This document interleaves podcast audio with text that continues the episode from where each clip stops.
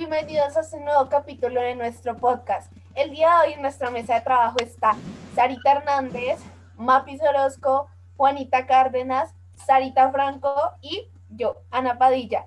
Así que, bueno, el tema del día de hoy es el conflicto armado en Colombia. Para nadie es un secreto eh, que la historia del conflicto armado en Colombia se remonta a casi seis décadas atrás, con antecedentes como lo son la desigualdad social, la falta de espacios democráticos, el crecimiento del narcotráfico, las disputas entre los partidos conservador y liberal, entre muchas otras.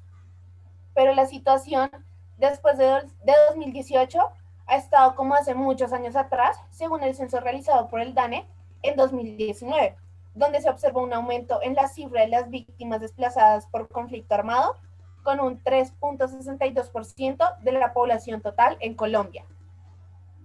Claro, Ana, pero recuerda que este aumento se dio gracias a la reactivación del conflicto por parte de las disidencias de las FARC y también el ELN, los cuales se rehusan a dejar el secuestro por orgullo a perder el poder local que tienen.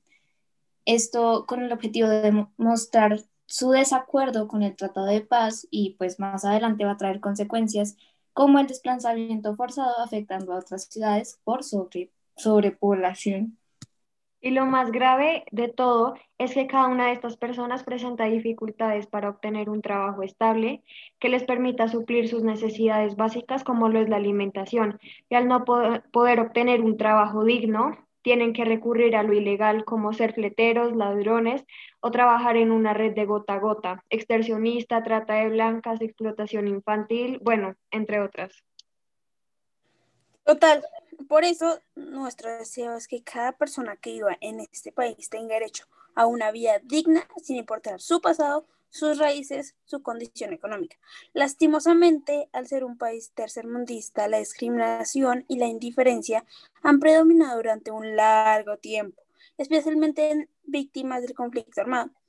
Para un gerente es mucho más fácil contratar a una persona joven de la misma ciudad que contratar a una persona con las mismas capacidades, pero que lastimosamente ha sido desplazado de su lugar de origen porque inmediate es relacionado con actividad delictiva o cosas por su estilo.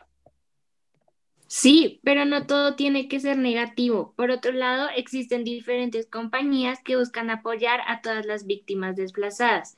Una de estas es Sweet Home, una fundación sin ánimo de lucro con el propósito de ayudar a estas personas, sea con un trabajo digno, un hogar de paso o simplemente con una persona con la cual desahogarse.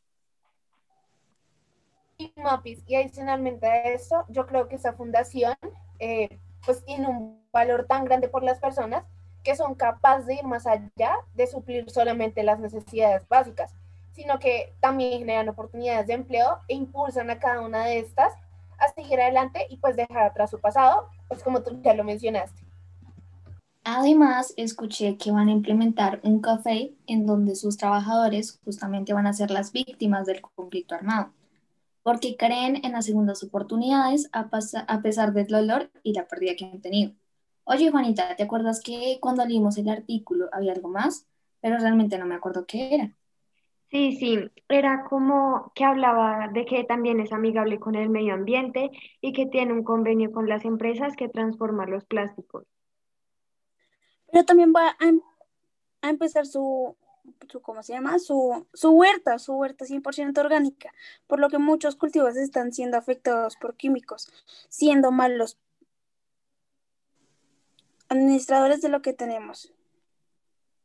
Sarita, tienes toda la razón y queremos empezar un cambio, que cada uno de ustedes sea parte de él y pueda aportar con un granito de arena, ya sea donando a la fundación o dando trabajo a alguna víctima. No nos llenemos de falsas ideas de estas personas. Al fin y al cabo son personas que sienten y son más fuertes de lo que creemos. Sabemos que este podcast fue un poco diferente de los demás, pero si quieren más información visiten el canal de YouTube de Sweet Home.